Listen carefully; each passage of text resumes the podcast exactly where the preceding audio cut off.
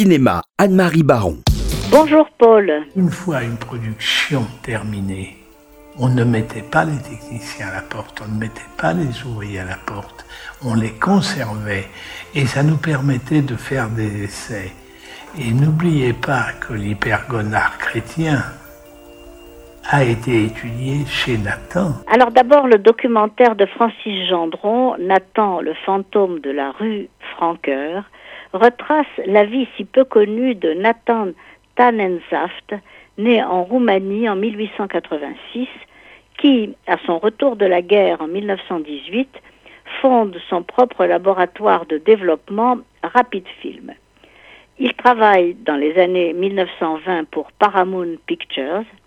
Son succès lui permet d'acquérir en 1929 la société Pathé, devenue Pathé Nathan, et il relève ainsi le défi américain alors que personne ne croit encore au cinéma français.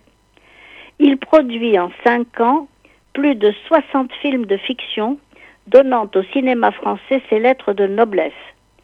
Mais sa réussite lui attire des jalousies.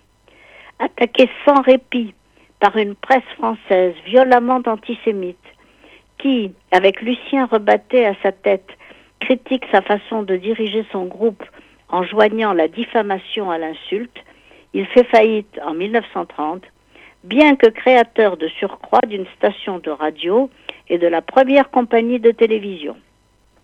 Il est accusé à d'escroquerie, envoyé à Drancy, livré à l'occupant en septembre 1942 et meurt aussitôt gazé à son arrivée à Auschwitz.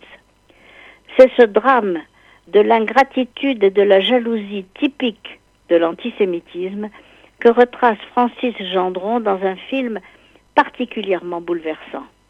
Et l'occultation volontaire de cette grande figure de la naissance de l'industrie du cinéma, complètement disparue du récit national, mérite enfin que justice lui soit rendue. Allez voir Nathan, le fantôme de la rue Franqueur. Super polonaise. J'ai des sensations qui remontent. Mais attends, t'as quoi comme sensation parce que t'es jamais venu ici Je sais pas, c'est les sensations de mes ancêtres. Tu sais, c'est un peu comme les, les, Bretons quand ils retournent en Bretagne ou les Lorrains quand ils vont en Lorraine ou même les châteaux à château. Lune de miel est le premier film d'Élise Otzenberger qui reconstitue une expérience vécue. Ces deux héros, Anna et Adam, sont juifs d'origine polonaise et vivent à Paris. Jeunes mariés, ils confient leur bébé aux parents d'Anna pour aller quelques jours en Pologne sur les traces de leurs deux familles. Leur but précis est d'assister à la commémoration du massacre de la communauté juive du village auquel appartenait la famille d'Adam. Cette comédie de couple attendrissante, cette enquête sur les origines et sur la troisième génération après la Shoah, fait que le film nous touche beaucoup, tout en faisant rire du personnage d'Anna, interprété par une Judith Chemla très drôle, en ashkénaze hystérique bourré de tabous et de complexes, qui entretient avec sa mère, jouée par l'excellente Brigitte Rouen, une relation très compliquée.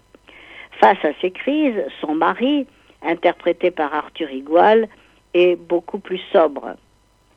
Lune de miel évoque discrètement, en trois plans, la trivialisation de la Shoah dans laquelle a viré l'industrie touristique à Cracovie, devenue un véritable Disneyland avec ses restaurants cachers, ses visites guidées à Auschwitz et ses concerts de musique klezmer. Heureusement, Evelyn Askolovitch, qui raconte sa déportation à Bergen-Belsen à de jeunes Français, sauve le sérieux du devoir de mémoire, déjà tombé en Pologne dans une exploitation teintée d'antisémitisme et de négationnisme. Allez voir Lune de miel, ça va vous plaire.